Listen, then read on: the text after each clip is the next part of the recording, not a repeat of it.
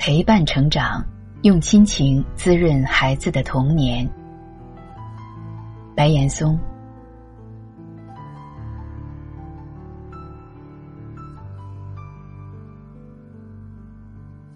中国有六千万留守儿童，在他们的成长过程中，大多数是缺少父爱或母爱的，一系列的悲剧都与此有关。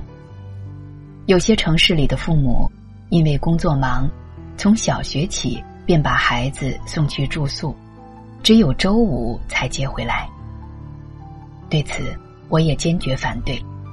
我没有让我的孩子在学校住宿，也没有请保姆，所以我和妻子付出很多，但是我们也得到了很多。我们每天都可以跟孩子交流，我们和孩子之间。没有代沟，我儿子跟我们无话不谈。我觉得，在孩子的成长过程中，没有任何一股力量可以代替父母每天同孩子的交流。同样，也没有一个老师可以替代父母带给孩子童年需要的内容。教育的最高境界是不言之教。是父母身体力行带给孩子的梦想。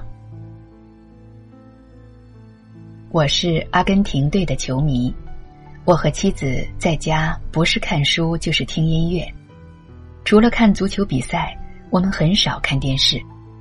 我从来没有引导孩子喜欢哪一支球队，也没有说过你要喜欢看书等。现在，我的孩子是阿根廷队的球迷。他从来不看电子书，房间里堆满了纸质书。晚上坐电梯上楼，走出电梯时，我通常会将楼层按钮按在一，因为很多人需要从一层上去。后来，这也成为了孩子的一个习惯。父母和孩子是人生中奇妙的相遇，我们的人生太短了。童年更短，父母和孩子真正在一起的时光不多，所以在孩子的童年，我们更应该和他们如胶似漆。有了亲情的滋润，人生就不会干枯。孩子的童年应该被包围在浓郁的亲情中。只要有机会，父母应该和孩子一同生活和成长。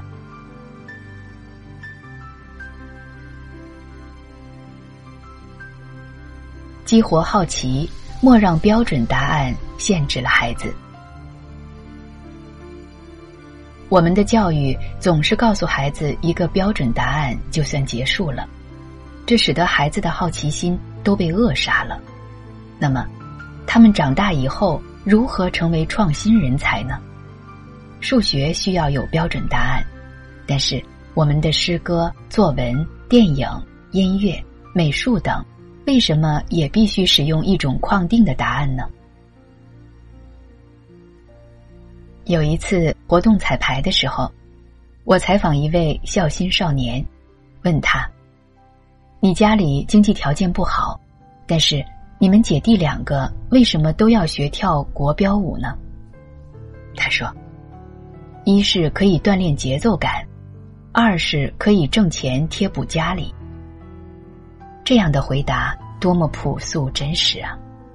但是后来我再问他，回答就变成了老师所指导的标准答案。跳舞让我们感受到艺术的美。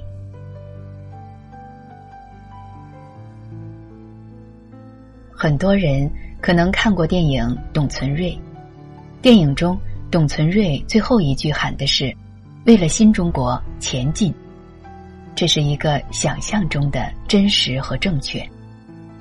据说，有一位学者经过详细的调查采访，最后得出一个结论：董存瑞在最后喊的是“快趴下”。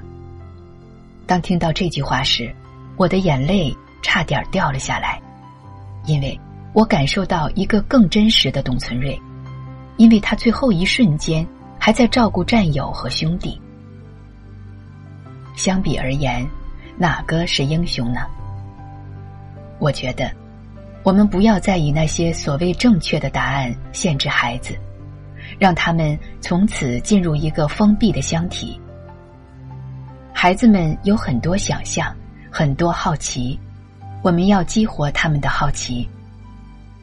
幸好舅舅在我童年的时候，给了我不只有标准答案的游戏，让我知道很多问题在第一个答案就停止了，那是人云亦云。